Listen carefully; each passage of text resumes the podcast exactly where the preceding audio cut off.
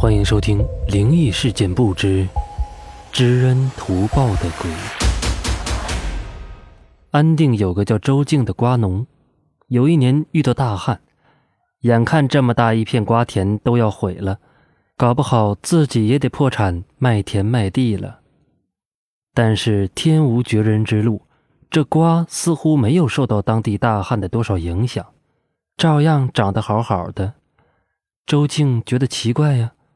于是暗地里偷偷观察，到底是怎么回事儿这天晚上，他看到一个鬼拿着装满水的桶浇灌自己的瓜田，也不知道他在哪儿弄来那么多的水。活雷锋都是令人感激的，当下周静就很感激这个鬼的作为，高兴地问他叫什么，但是那鬼只是笑而不语，继续浇灌瓜田。就这样。周静家的瓜田非但没有受到当地大旱的影响，反倒由于神秘鬼的帮忙，居然还获得了丰收。一家人趁此机会小发了一笔财。俗话说：“吃水不忘挖井人。”周静也知道自己能避免旱灾的损失，还全靠那个助人为乐的鬼。于是，在闲暇的时候，把这件事情告诉了自己的父亲。父亲觉得也很奇怪，这鬼怎么不按套路出牌，而变成活雷锋了呢？最后，周静问父亲：“咱们以前是不是给过谁恩惠啊？”父亲被周静这么一提醒，想起来了，就说：“哎，对了，你不说，我倒是差点忘了。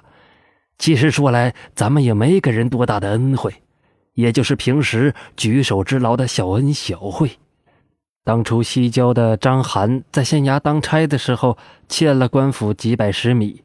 当时我看他家里不宽裕，一时半会儿还真没法还，所以帮他偿还了这一百来石。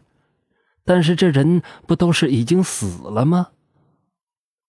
周静听自己父亲这么一说，一琢磨，看来那个先前帮自己浇灌瓜田的鬼就是张涵了。这个鬼尚且知道知恩图报，但是现实中却有人在亲人尸骨未寒时，为了一点遗产而闹得亲情破裂、对簿公堂。这难道不是说人心比鬼更可怕、更贪婪吗？